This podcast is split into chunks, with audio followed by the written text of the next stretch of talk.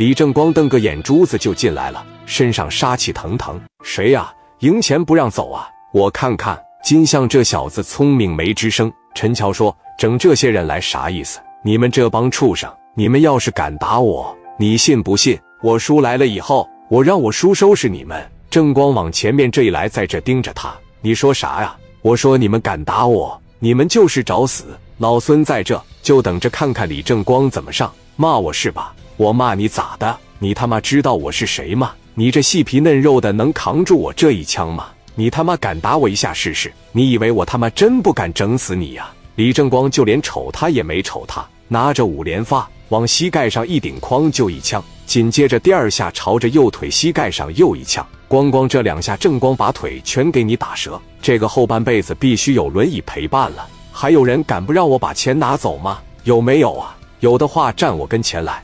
一个个操你妈的，都是给你们惯的，知道不？我的朋友不知道吗？我的朋友拿钱拿不走啊！你们他妈一个个的在这要疯了是吧？怎么的？明天我让老田过来收点保护费啊！滚蛋！一个敢吱声的都没有，就你们在这聚什么火呀？都他妈给我滚蛋！聚众要闹事啊！聂磊当时拍了一下正光的肩膀，行啊，现在啊，这太牛逼了，真是那个呀！正光全他妈给你们惯的，一天天的没事找事。走，这一说走，几人拿着这几百万。大摇大摆的从这个地方就离开了，咱找地方喝酒去得了呗。上哪喝去？咱上天上人间喝一会儿去吧。一群人就往天上人间去了。陈乔躺着地上，哼哼唧唧的说：“我不行了，给我打的都出幻觉了，赶紧给我整医院去。”一大帮人架着陈乔，金相这小子特别聪明，给他往这个车里面一塞，一大帮人往医院里边就去了。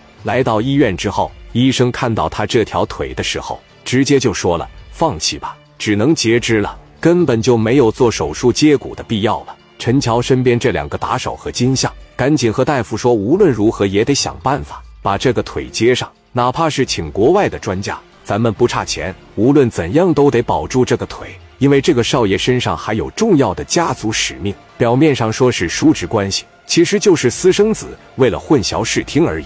大夫摇着头说：“我能理解你们现在的心情。”要是粉碎性骨折，以咱们现代的医疗技术和手法，是可以让他恢复到正常人的状态。但是他现在是属于粉末性骨折，根本没有办法去固定和修复了。我说直接点就是，他现在膝盖让人打没了，不是打坏了。如果现在不尽快截肢治疗，恐怕会有生命危险。已经打完麻药等待手术的陈乔，听着大夫的话，瞬间心如死灰。不截肢命就没了。那就只能是接受以后没有腿的生活了。陈乔含着泪被推进手术室里，手术室外的金相赶紧给香港那边的老爷子陈京城打了电话。晚年的陈京城已经隐退江湖，现在都是靠着他这个侄子和金相带着手底下的一帮小蓝马，在全国各地帮他赢钱，小日子过得极其奢华自在。接上电话，喂，谁呀？陈总，我是金相啊，少爷出事了。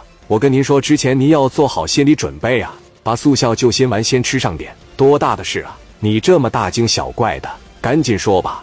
我这么大岁数，什么大风大浪我没见过。少爷的腿让人给打折了，粉末性骨折，